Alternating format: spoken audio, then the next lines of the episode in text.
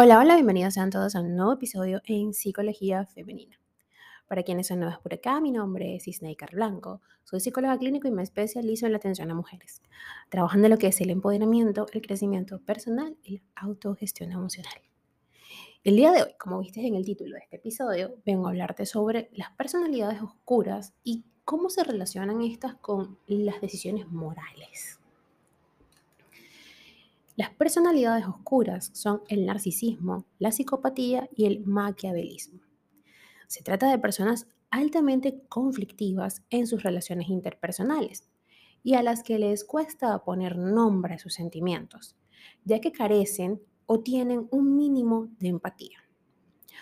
Además, este tipo de personalidades tiende a ser o tienden a ser incapaces de hacer algo de manera altruista y con el fin de que los demás se sientan cómodas o cómodos y a gusto.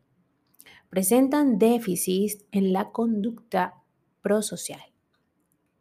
A este respecto, un nuevo estudio publicado por el Centro de Investigación en Tecnologías y Servicios de Salud en Portugal ha querido analizar la relación entre la triada oscura y la toma de decisiones morales. Aunque previamente vamos a definir acá y asentar las bases sobre qué es la personalidad oscura y en qué consisten las decisiones morales, vamos a tocar un poquito los resultados de, ese estudio, ¿ok? Eh, y bueno, pues dijo Maquiavelo, hay que ser zorro para conocer las trampas y león para espantar a los lobos.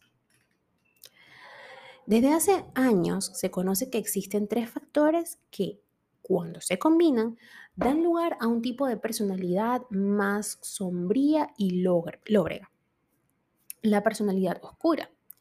Y es que el concepto nace en el 2002 de la mano de Delroy Fallhouse y Kevin Williams, quienes definieron cuáles eran las características para cada componente. En el narcisismo tenemos que estas personas definieron que este rasgo de personalidad alude a una dimensión subclínica. Esto quiere decir que a pesar de que el rasgo puede ser evidente, dista ser tan grave como para realizar un diagnóstico de trastorno narcisista de la personalidad.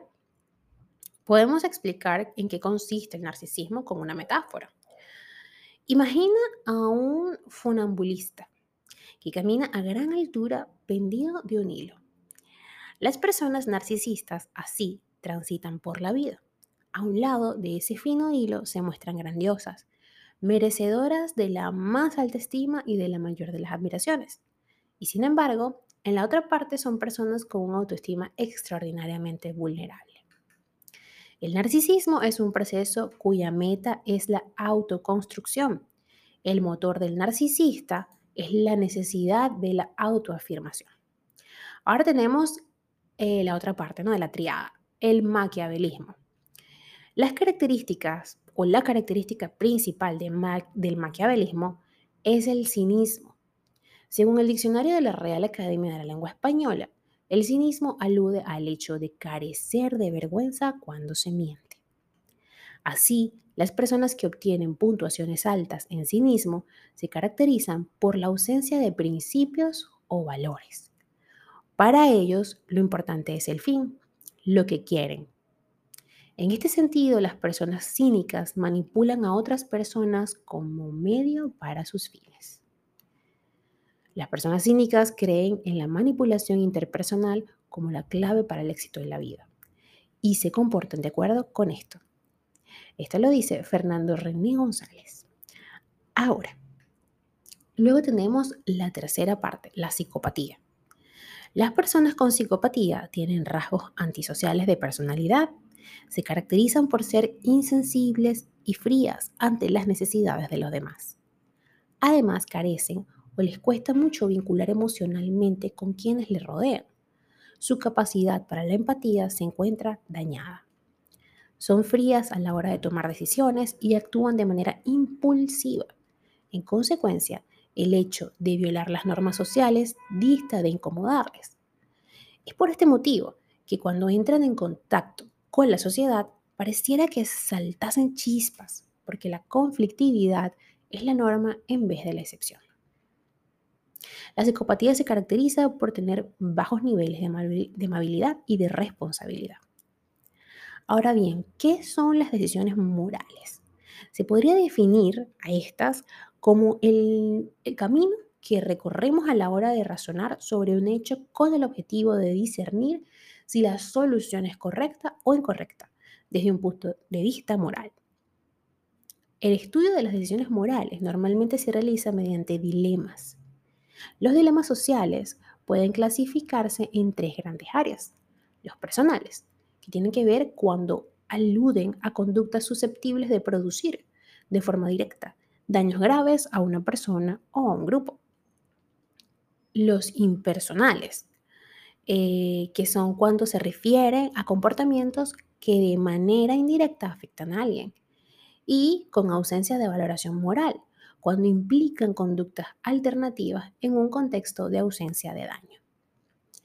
A su vez, las decisiones que tomamos en los dilemas morales pueden ser utilitarias o no utilitarias.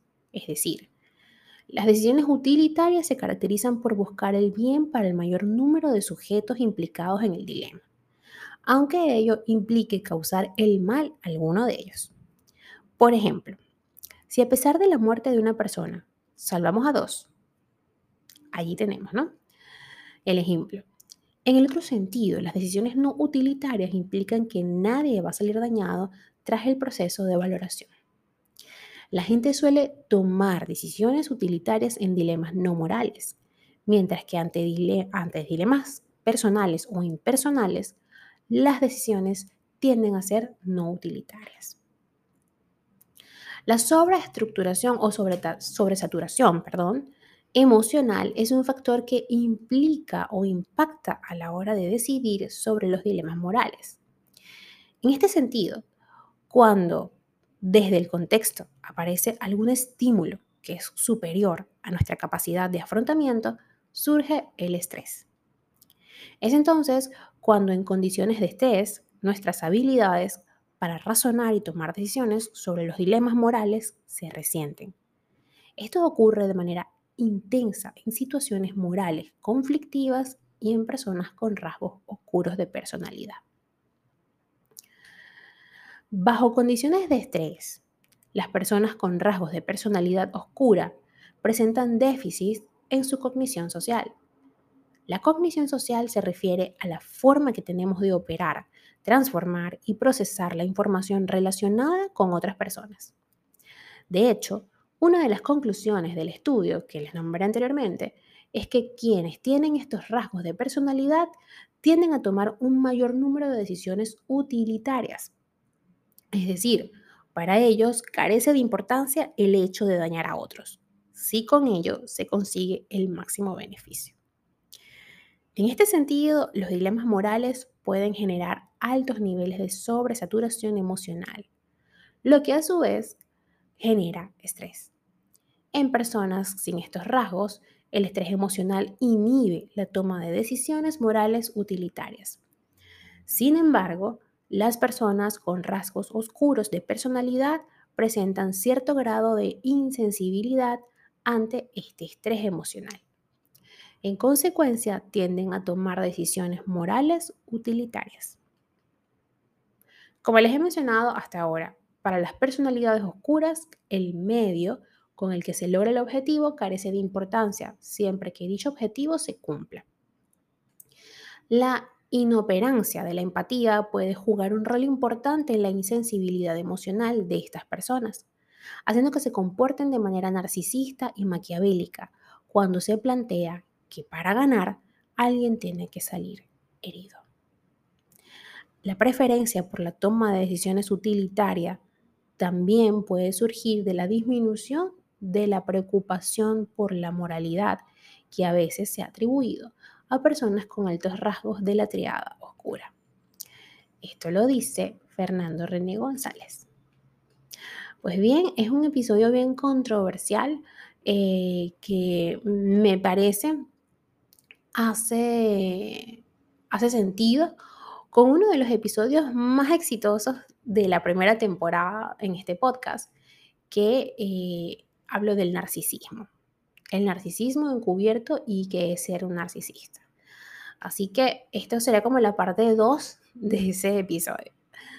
Hasta acá este episodio, espero que les sirva de información. Recuerden que siempre todo lo que yo les comparto acá es de manera informativa. Si quieren trabajar en terapia es el espacio idóneo.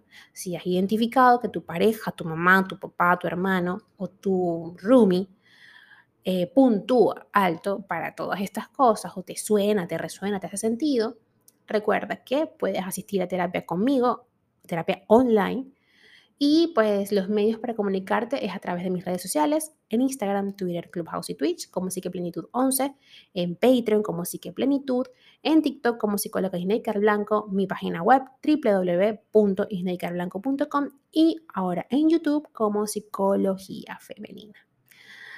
No hay excusa, hay muchos medios para que te comuniques conmigo y podamos agendar tu primera consulta online para trabajar en eso que te molesta, en eso que te da o te causa, mejor dicho, dolor. Hasta un próximo episodio, que tengan todas y todos un hermoso día.